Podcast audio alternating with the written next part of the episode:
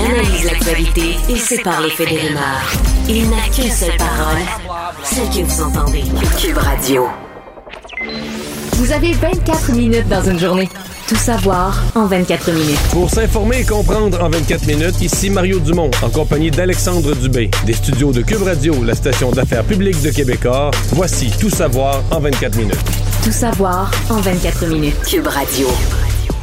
La vaccination des enfants de 5 à 11 ans, c'est un sujet qui est sur euh, toutes les lèvres depuis quelque temps déjà, d'autant plus que vendredi, Santé Canada a donné le feu vert officiellement en fin de semaine. Euh, Mario, bon, euh, on a vu que les premières doses arrivaient en sol canadien. Et là, nouvelle majeure, là, point de presse mardi, à heure de, des grandes annonces, à 17 h Ouais, les points de presse de 17 h on les avait oubliés, c'est ce que ça veut dire.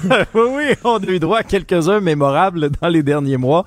le ministre de la Santé sera là. Le premier ministre, François Legault, y sera également. C'est lui, justement, euh, qui en a glissé mot aujourd'hui euh, alors qu'il était de passage à Montréal, ainsi que le directeur de la vaccination pour, euh, pour le Québec, Daniel Paré. Donc, 17 heures mardi soir. On sent que Québec veut commencer là, très rapidement la vaccination à la suite de ce feu vert qu'on a, qu'on a reçu, parce que le bilan, Mario, est encore une fois à la, à la hausse. Là. La tendance, on l'observe encore une fois cette semaine. On est à 680 92 cas aujourd'hui, deux décès supplémentaires, cinq hospitalisations de plus, on est à 204, cinq personnes de plus aux soins intensifs aussi pour un total de, de, de 46. Ce sera un point tournant là, dans la pandémie. Hein. Oui, mais c'est parce que là, on vaccine, on donne un petit peu de troisième dose, mais essentiellement, c'est quelques centaines, quelques milliers de, de, retardataires ou récalcitrants, appelle-les comme, comme tu veux, mais on vaccine très peu. Donc là, avec les 5 à 11 ans, dans notre taux de vaccination, collectif, là, là, ça va être des milliers et des milliers de nouveaux vaccinés. Et veut, veut pas, la maladie circule beaucoup dans les écoles primaires. On, oublie euh, parfois, quand on dit dans les bilans quotidiens, et tout ça, ben, mettons, je sais pas, une journée, il y a 700 nouveaux cas. On dit sur les 700, il y en a 400 qui sont des non-vaccinés. Mm-hmm. Mais on a tendance à voir des non-vaccinés comme étant des gens qui, qui, ont 40 ans et qui ne sont pas allés se faire vacciner parce qu'ils n'ont pas voulu. On oublie que là-dedans, c'est plein d'enfants. Ah ben oui. c'est des, mettons, on dit a 400 non vaccinés là, sur les 700. Mais sur les 400 non vaccinés, il y a peut-être 200 qui sont des non vaccinés vraiment qui n'ont pas voulu. Mais ça se peut qu'il y en a 200 qui ce sont carrément des enfants qui ont pas eu. Ça ne leur a pas été offert. Il n'y avait pas l'âge pour être vacciné parce que dans les écoles primaires, là, présentement, dans les écoles primaires des cantons de l'Est, la COVID circule énormément, cause énormément de maux de tête. Donc, ça va, euh, ça va aider notre portrait épidémiologique, c'est sûr, euh, le fait que les enfants soient, soient vaccinés. Oui, ça va être euh, effectivement un, un, stade important parce que quand on regarde, puis persuadé que tu fais le même exercice que moi. Là. Depuis le début de la pandémie, moi, j'aime beaucoup regarder ce qui se fait en Europe parce que... Euh, Puis là, ça serait mieux pas ces jours-ci. Ouais, parce que ça aurait peut-être intérêt. Mais parce que, honnêtement, là, la cinquième vague là-bas, c'est pire que jamais pour plusieurs des, euh, des pays. Le portrait qui a changé là radicalement à l'espace de deux semaines. On a dû ramener des restrictions à plusieurs endroits. Euh, je fais une petite parenthèse parce que c'est une nouvelle qui est tombée dans, dans la journée. Là. Euh, la France ne fait pas nécessairement partie des pays où c'est le, le, le pire en ce moment, mais le premier ministre, Jean Castex, a testé positif à la COVID. C'est tombé, là. Ben, tu dis, euh, c'est la France. C'est parce que là, on compare la France avec les Pays-Bas, l'Autriche, l'Allemagne, des pays qui ont leur pire journée ah depuis le début de la pandémie, depuis mars 2020, depuis février 2020. Mais la France, là, ça a quand même doublé en une semaine. Le nombre de nombre de cas, mais c'est moins là, c'est moins que les autres, c'est moins dramatique.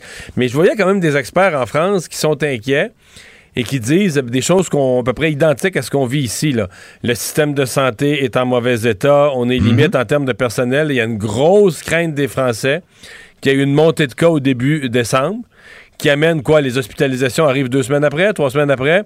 Donc, une montée d'hospitalisation à Noël. Et là, ils disent le système de santé serait vraiment, vraiment, vraiment pas à Noël dans une position pour, euh, pour accueillir des, euh, des patients massivement. Ouais, c'est une inquiétude qui est présente, c'est clair, parce que, bon, tu fais référence à la France, le premier ministre est en isolement maintenant pour une dizaine de jours, mais en fin de semaine, ça brassait aux Pays-Bas, les gens se sont vraiment, ont descendu dans les rues, euh, ont manifesté contre les restrictions sanitaires. En Belgique aussi, la, la police a sévi contre des milliers de manifestants qui étaient rassemblés à Bruxelles, où là, les autorités ont dû utiliser des, des canons à eau, des gaz lacrymogènes. Et depuis minuit, ben, l'Autriche est officiellement confinée à nouveau, hein? Et, ça va durer au moins jusqu'au 13 décembre prochain. Les commerces, les restos, les marchés de Noël, tout ça est fermé. Les concerts sont annulés. On garde les écoles ouvertes. Mais la grosse différence aussi par rapport à nous, euh, Mario, c'est le taux de vaccination. Quand tu regardes l'Autriche, on est à 66 de population pleinement vaccinée. et elle va, devenir, elle va devenir obligatoire, cette vaccination-là, d'ailleurs, à partir du 1er février 2022. Donc, ils n'ont pas nécessairement fini d'avoir des, manifestations, puis de la colère, puis de l'expression de frustration, euh, si on se fie à ce qu'on euh, si on se fie à ce qu'on voit. Là. Mais c'est la, c'est la, c'est la triste. En fait, euh, ce qu'on voit un peu partout dans le monde, c'est bon, là... La campagne de vaccination est partie. On a encouragé les gens à se faire vacciner. Il y a eu un peu d'impatience avec les non-vaccinés, mais tant que la pandémie, tant que tout le monde avait repris ses activités régulières, disons que les gens, euh, l'impatience envers les non-vaccinés était pas. Quand je dis l'impatience, autant du, grand public que des gouvernements eux-mêmes. C'était pas si pire. On se disait, regarde, on va au restaurant, la vie continue, il y en a qui sont pas vaccinés, tant pis pour eux. Mais à partir du moment où tu réinstaures des confinements, des fermetures, et c'est ce qui se vit en Europe. Ben oui. Là, la colère envers les non-vaccinés prend... D'abord, les non-vaccinés, eux, viennent en colère parce qu'ils sont ils, souffrent de restrictions supplémentaires. Puis le reste de la population devient furieux contre les non-vaccinés en disant, ben regarde, c'est eux, eux, qui contribuent à l'accélération de la, de la, vague suivante. Donc, tu es dans une société où de part et d'autre, on est, euh, on est très déchiré. Il y a des images qui marquent plus que d'autres et celles-ci ont fait le tour du monde dans les dernières heures euh, à la suite de ce, défilé de Noël qui a tourné au drame dimanche euh, au Wisconsin du côté de, de Waukesha. Euh, on a eu on a eu un point de presse attendu de la police là de la municipalité cet après-midi. Ou bon d'abord on, on écarte la la, la thèse de l'acte terroriste parce que ça avait circulé quand même là euh, dans les dernières heures. Ben, c'est parce qu'on en, a eu là, dire, des, des, des, ben des véhicules béliers qui, ben oui, c'est ça, qui frappaient dans des foules. C'était devenu une, une des folies du terrorisme, une des façons pour les terroristes de, de, de, de terrifier le monde. Alors, quand on voit des, des scènes comme celle-là, c'est sûr que ça venait à l'esprit. Maintenant, euh, voici ce qu'on sait dans cette histoire-là. Le suspect dans cette histoire, Daryl Brooks Jr., il a été arrêté, fait face à cinq chefs d'accusation d'homicide. Faut, faut quand même comprendre, cinq personnes ont perdu la vie. Il y a des quarantaines de blessés, dont plusieurs enfants. Euh, des, des, des, scènes désolantes où on voit là, ce VUS rouge le foncer là, dans la foule, foncer dans, dans la parade comme telle. Des images très, très difficiles euh, à, à voir. Et qui est-il, ce gars-là? Ben, c'est un chanteur de rap amateur qui a de longs vraiment des antécédents criminels longs comme le bras. Et dans ce cas-ci, ben, il était sorti de prison vendredi, là deux jours avant le drame de dimanche, après avoir déposé une caution de 1000 dollars lors d'un incident, et, et, c'est en lien encore une fois avec des événements arrivés en début en début novembre. Euh, violence conjugale, euh, il aurait foncé, semble-t-il, sur une dame euh, avec un véhicule. Alors là, c'est assez troublant. Et, et selon ce que CNN nous apprenait aujourd'hui, ben Brooks aurait dans les, dans les minutes précédant le drame de la parade de Noël fui une scène de crime impliquant encore une fois de la violence conjugale. Alors, quand même assez incroyable. Mais vraiment, là, des scènes épouvantables, euh, quelques semaines comme ça, là, alors qu'on est dans l'ambiance euh, des fêtes, une parade de Noël comme ça, et il y a une camionnette là, qui vient bouleverser le quotidien là, de, de plusieurs personnes, Mario. Non, mais c'est pas... Euh, c'est pas pensable, là de, tu dis pour les gens qui sont là, mettons les parents avec un enfant, ben, un camion fonce dans la foule. Comment tu réagis? D'abord, comment tu as peur? Comment tu réagis? Comment tu es choqué quand ton enfant est blessé? Et là, il y a cinq personnes qui ont perdu la vie, 40 blessés. Euh, c'est un carnage, euh, c'est un carnage euh, qui, est, qui est vraiment triste. Bon, l'individu, j'ai l'impression que cette fois-ci, il est, cette fois-ci, il est en prison pour le vrai. Parce qu'il sortait de prison après quelques jours. je pense qu'il y est pour le vrai. Tout savoir en 24 minutes. Première rencontre euh, entre Valérie Plante et François Legault. Depuis, euh, depuis sa réélection, on, on voulait parler d'habitation, on voulait parler de transport. Euh, mais finalement, ce qui a retenu l'attention, euh, Mario, c'est vraiment la sécurité à Montréal, la violence par arme à feu. Euh, la ministre responsable de la métropole, Chantal Rouleau, était là aussi de ce point de presse-là. Essentiellement, ce qu'on a appris, c'est que le, le, gouvernement a l'intention de donner un grand coup. Là. Je reprends les, les paroles du premier ministre. Il y aura une annonce de la ministre de la Sécurité publique, Geneviève Guilbeault, qui devrait venir avant Noël. Et, et Mario, ça survient à un moment où, aujourd'hui, le SPVM nous annonçait avoir quand même euh, réalisé un coup de filet euh, non négligeable, 14 euh, arrestations. 15 armes à feu saisies au cours des derniers jours dans le cadre de, toutes sortes d'opérations. Quand on regarde le profil des gens qui, qui ont été arrêtés, on parle de personnes âgées de 16 à 41 ans. Donc, il y a quand même des ados qui ont été arrêtés dans ce coup de filet-là, des perquisitions qui se sont déroulés dans le Vieux-Montréal, dans Rivière-des-Prairies, Pointe-aux-Trembles, la Chine, Saint-Laurent, Rosemont, la Petite Patrie, Ville-Marie et Antique-Cartierville, donc des arrondissements qui ont été impliqués dans, toutes sortes euh, d'événements dans les dernières euh, semaines. Et ça fait suite aussi à, ce rassemblement en fin de semaine hein, pour commémorer la mémoire de Thomas Trudel, ce jeune de 16 ans qui a été abattu en pleine rue dans Villeray-Saint-Michel, Parc-Ex, euh, il y a une semaine, c'était dimanche, dimanche passé. Et il y a plusieurs personnes qui ont montré du doigt le fédéral, parce que bon, euh, Montréal ne peut pas agir seul, Québec non plus. Et là, ben, il y avait Pablo Rodriguez euh, en fin de semaine, qui, je, suis persuadé, je, sais qu'il est euh, touché par ce qui se passe. Lui-même, il est père de, famille, mais certains l'ont l'ont accusé d'être venu avec les mains vides à cette rencontre-là. Juste avant de commenter, Mario, je te fais entendre l'extrait de David Shane, qui est du service de police de la ville de Montréal. Euh, on parle d'armes à feu, d'armes longues, on parle de pistolets, on parle de munitions, quelques pièces artisanales aussi, silencieux, ainsi de suite. Et ça a été réalisé autant par notre personnel spécialisé que par nos patrouilleurs qui travaillent sur le terrain. La clé du succès dans la lutte aux violences par armes à feu, c'est euh, l'implication de la population. On parle d'une responsabilité partagée. Donc la police seule ne peut pas réussir. Ils en parlent de plus en plus hein, du besoin que les citoyens euh, fournissent d'informations, dénoncent les personnes qui euh, euh, se promèneraient avec des armes à feu. C'est vrai? Ouais, oui.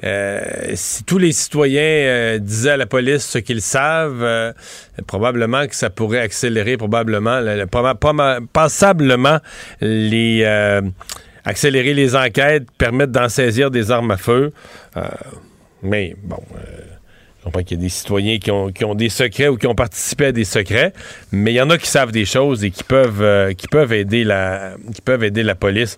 Euh, euh, pour revenir sur Pablo Rodriguez, le fédéral a, certainement un rôle au moins sur deux, trois fronts. Là.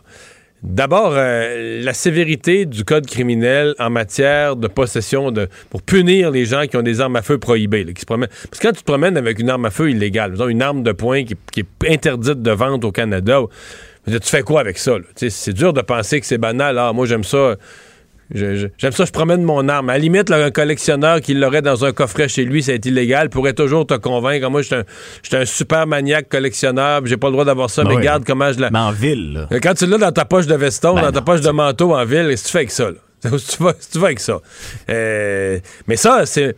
Le ministre Lametti, la semaine passée, a dit Ah, on est plus sévère qu'on était avec ça. C'est complètement faux. Ils se sont fait élire en 2015, les libéraux se sont fait élire euh, en promettant d'être moins sévères, en promettant d'enlever les peines minimales qui avaient été. On se souvient de tout ce qu'on disait contre les lois de Stephen Harper. Euh, donc, c'est ça qu'ils ont promis, c'est ça qu'ils ont fait. Euh, la Cour suprême a rendu les lois moins sévères aussi. Donc, se faire prendre avec une arme prohibée, c'est pas vrai que c'est plus grave. On, crie, nous autres, on chiale, on dit ça n'a pas de bon sens, la violence, mais soyons réalistes, une, une, société doit être assez mature pour savoir ce qu'elle a fait. là. On est moins sévère avec ça en 2021 qu'on l'était, mettons, en 2014. On est moins sévère. C'est moins grave de se promener avec une arme prohibée sur la rue aujourd'hui qu'il y a 10 ans. Donc ça, euh, faut mettre ça dans le décor. Deuxièmement, le fédéral est responsable de la frontière. Ils disent, ouais, la frontière, on a fait beaucoup de choses. Ben, beaucoup de choses avec peu de résultats, en tout cas. C'est ça aussi, un gouvernement est jugé sur ses résultats. Alors, je dis pas que c'est facile, Pablo Rodriguez. Il peut pas arriver avec, peut pas arriver avec des solutions miracles. Il vient participer à une marche. Peut-être que les gens sont trop exigeants. Mais il appartient à un gouvernement euh, qui a pas été beaucoup présent dans la crise, qui a réagi plusieurs jours après que le jeune Trudel euh, eut été abattu. Donc, on peut pas dire que le gouvernement fédéral a été trop présent. Là. Euh, fini par se joindre au concert des, euh, des, des, euh, de, l'horreur des gens, de ce qu'on vivait collectivement à Montréal. On se mhm. joint à son concert de, dénonciation, puis de, de soutien aux parents puis aux proches du jeune Thomas Trudel. Mais ils n'ont pas été très, très vite au départ à réagir. Puis ça faisait pas un gouvernement qui était trop en action sur ce sujet-là, mettons. Ben, le casse des parents de jeunes enfants qui se poursuit encore une fois cette semaine. Euh, d'autres journées de grève en CPE qui s'ajoutent. En fait, c'est pas compliqué. Là. Les éducatrices affiliées à la CSQ débraient trois jours.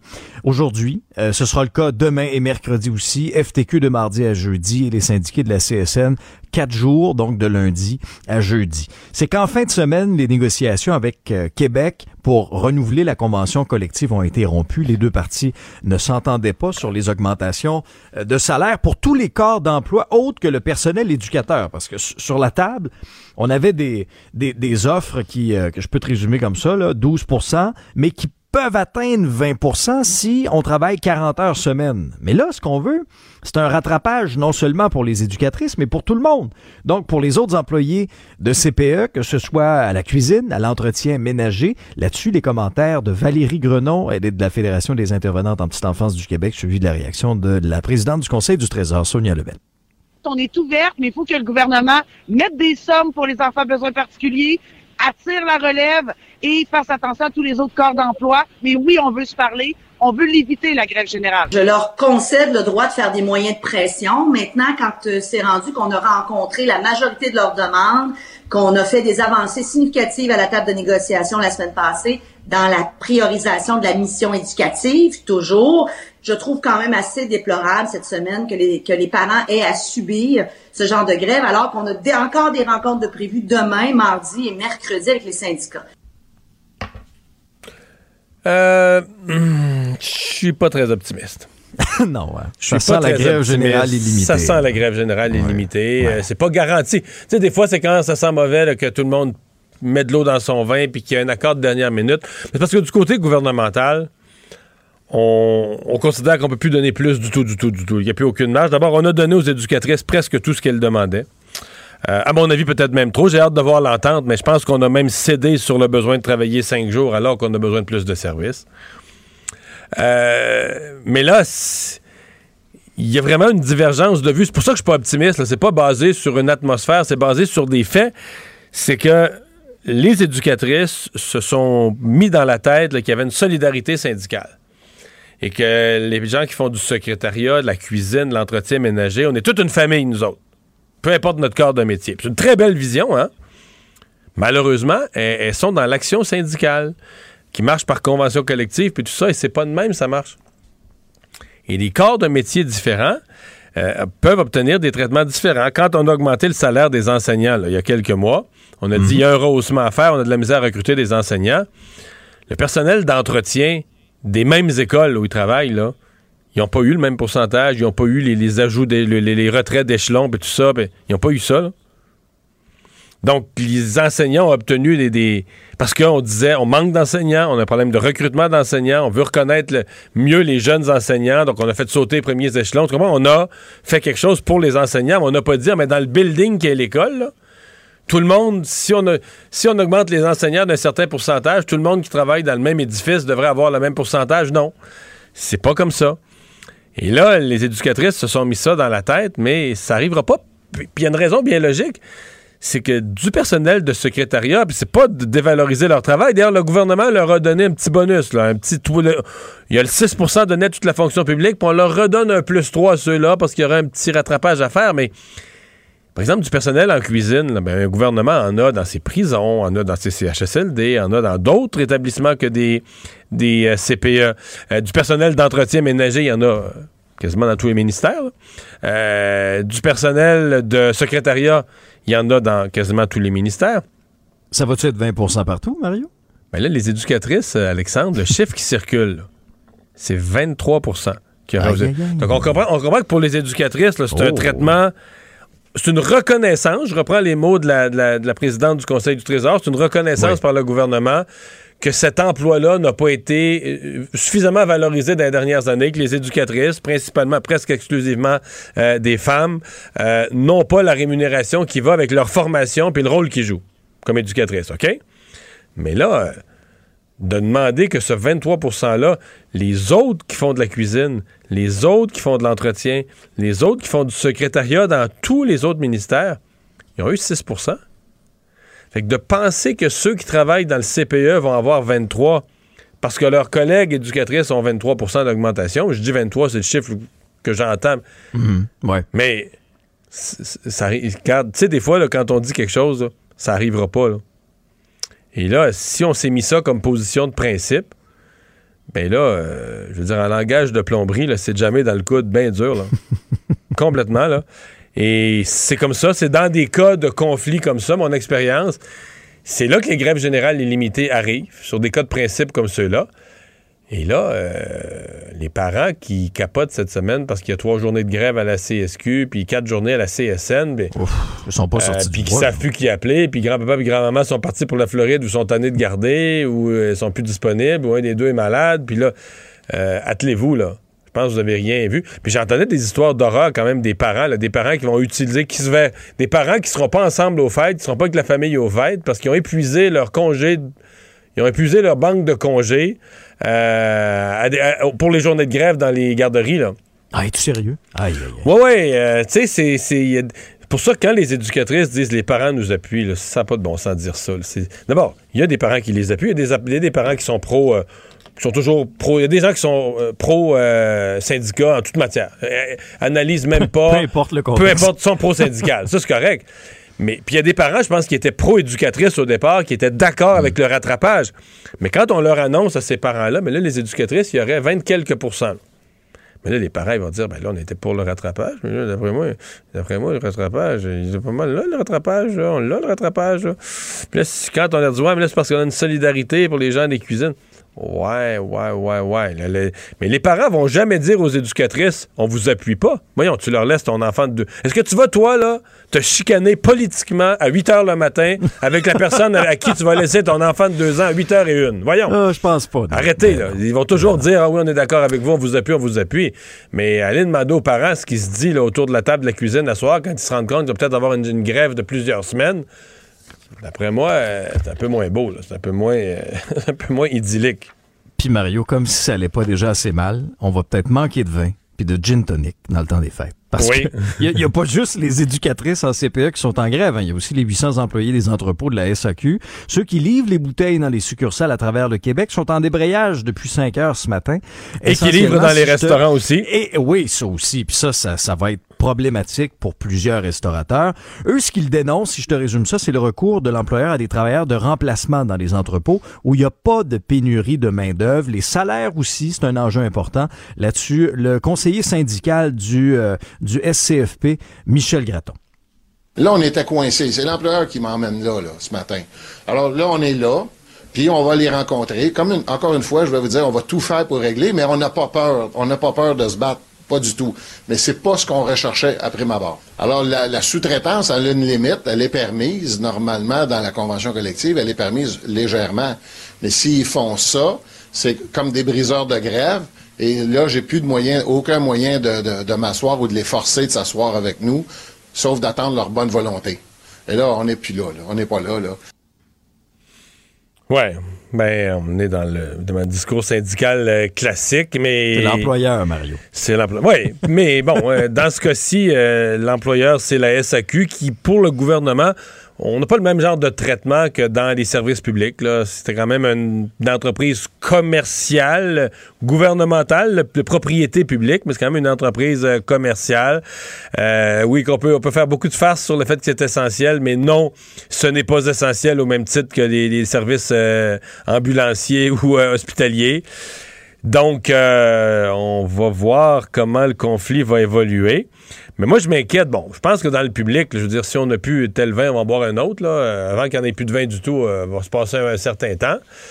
Mais, euh, mais par contre, par contre, dans les vins moins chers, là, on pourrait se retrouver avec un choix pas mal plus limité. Dans, le, on va dire dans le 18 et moins, le choix pourrait se faire gruger assez vite, les vins qui, circulent le plus puis que le plus de gens achètent.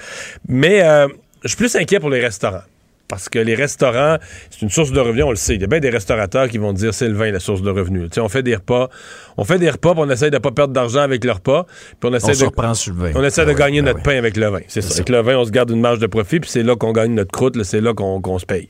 Mais les, euh, les restaurants ont deux problèmes un, les vins sont plus livrés, il n'y a plus les approvisionnements, etc. Euh, bon, peuvent toujours aller s'en acheter directement à la SAQ, mais là, s'il en reste plus de la sorte, tu sais, quand tu as un menu de vin, là, pas, euh, ton menu est imprimé, puis tout ça, euh, il n'y a, plus, a plus des vins que tu vends, tu te retrouves avec un problème. Problème plus gros, c'est ceux, ils sont quand même nombreux, qui font de l'importation privée mhm. et qui, eux, pourraient avoir leurs leur produits carrément, comme on dit, pognés, là, coincés dans les entrepôts. Les gens vont dire, mais comment ça, si tu fais une, une, importation privée, euh, tu te le fais livrer? Non, non, non. La loi ne le permet pas. C'est méconnu, ça, C'est méconnu. Une importation privée, bon. Moi, sincèrement, je savais bon, euh, euh, mettons, un restaurant fait une importation privée, passe par une agence. L'agence achète, le vin, par exemple, directement d'un vignoble en, Italie, en Toscane, par exemple, l'amène. Je, je savais qu'il fallait que l'importateur paye à la SAQ toutes les taxes et tout ça, mais je comprends maintenant que c'est pas juste ça. Physiquement, le vin, les caisses doivent transiter par les entrepôts de la SAQ. Et donc, transitant par les entrepôts de la SAQ, s'il y a une grève, ben, les 10 entrepôts, les, euh, ça s'accumule là, puis il n'y a personne qui sort du produit de là. Donc, le restaurateur a acheté des vins, des importations privées, a acheté des caisses, mesuré ses quantités, ses quantités en fonction de son temps des fêtes. Et s'il y a une grève importante qui dure jusqu'au temps des fêtes, ben l'importation privée va être livrée au restaurant peut-être quand la grève va être finie le 25 janvier. Mais là, veux dire, si t'as passé le temps des fêtes, ton vin, t'es pogné qu'un inventaire en janvier, février, mars que tu vends plus, puis t'avais pas de vin. Quand c'était le temps, quand t'avais de la clientèle plein de restaurants, t'avais pas de vin. Ben puis euh, tu reçois des vins. Tu peux toujours dire que tu vas y vendre l'année prochaine, mais en termes d'inventaire à, ah supporter puis de, de, Ah, ils n'ont pas besoin de ça. Non, non, non, non. Déjà Financièrement, c'est pourri. C'est vraiment, vraiment mauvais pour les restaurants. Un petit mot en terminant, Mario, parce que bon, les, activités reprennent du côté de la Chambre des communes. Aujourd'hui, les, députés sont revenus euh, à Ottawa. Aujourd'hui, on procédait à l'élection d'un nouveau président de, la Chambre. Et demain, ben, ce sera le, discours du trône. Mais ce qui était sur toutes les lèvres, ce qui retenait l'attention encore une fois aujourd'hui, c'était la vaccination dans les rangs conservateurs. Parce que Erin O'Toole a dit que ses 118 députés euh, et lui seraient présents à Ottawa parce qu'ils sont tous vaccinés ou qu'ils ont obtenu une exemption pour des raisons de santé. Mais Mario, des exemptions, là. C'est à peu près 1 de la, de la population en général. Fait que sur un caucus de 118, ben, statistiquement, t'en aurais un ou deux. C'est ça. Mettons, à, trois, à trois, on déclenchera pas d'enquête, on va dire c'est un hasard, il y en a trois. Mais mettons qu'il y en a 10-15. Ça n'a aucun bon sens. Ben non, c'est ça. Alors là, tu comprends bien que les libéraux on, saisit la balle au bon et là-dessus, je te fais entendre Mark Allen, qui est le leader du gouvernement, euh, suivi de Jack Meeting, le chef du NPD. En euh, 119 euh, membres et c'est improbable qu'il y a beaucoup d'exemptions médicales euh, qui sont là. C'est juste pas, c'est pas, c'est pas logique. On doit suivre les conseils des, des experts en santé et euh, de trouver des, des, règlements qui sont justes pour euh, vérifier la raison pour laquelle les gens qui ne sont pas vaccinés, pourquoi, et pour aussi prendre des mesures nécessaires pour garantir la, la sécurité des gens. Non, mais tu comprends, euh, tu comprends l'affaire. S'ils se sont trouvés des médecins pour faire des billets de complaisance, ben pour dire à des gens, parce que il y a très, très, très peu de raisons, là, très, très peu de raisons de pas se faire vacciner. C'est une courte... Les gens en inventent plein, là, mais quand tu parles à des médecins vraiment compétents, c'est une très courte liste. Exemple donne là, les gens qui, lors d'un vaccin passé, ont fait un syndrome de Guillain-Barré. Oui. Mais tu comprends, c'est pas... Euh, non, non. C'est pas une personne sur deux, ça. Là. Ça existe, là. Il y en a, j'en connais un, moi. Mais c'est des très, très, très petits nombres d'individus dans la société. Alors, mettons, c'est de même qu'on arrive, on fait chez France, c'est un 1 donc, c'est pas c'est pas 10% de la population là, qui peut pas être vaccinée. Alors, si tu arrives dans un caucus, puis tu en as plusieurs, vraiment 7, 8, 10, 12, 15, ça va laisser entendre qu'il y a des médecins qui ont fait des députés. Tu comprends, il y a plusieurs problèmes éthiques là-dedans. Il, y a des problèmes éthiques de l'avoir demandé, mais ça veut dire qu'il y a des médecins qui ont fait des certificats de complaisance, qui ont donné à des gens. Apparemment, regarde, l'apparence est mauvaise. La moins qui par malchance, les conservateurs sont tombés sur euh, toute une série de personnes avec des problèmes de santé pointus. Mais je pense qu'on va être beaucoup plus vite à penser qu'ils ont trouvé des médecins pour leur faire des certificats de complaisance, comme quoi ils peuvent pas se faire vacciner alors que c'est pas vrai. Et ça, euh, m'excuse, mais c'est un, double scandale. Il y a deux problèmes éthiques importants euh, là-dedans. Un problème de député, puis un problème médical. Alors, euh, ça va... Je trouve quasiment que pour Aaron O'Toole, c'est pire ça que d'avoir une poignée de députés absents qui seraient chez eux ou qui, qui, participeraient mhm. par Zoom. Alexandre, merci. Résumé l'actualité en 24 minutes. C'est mission accomplie.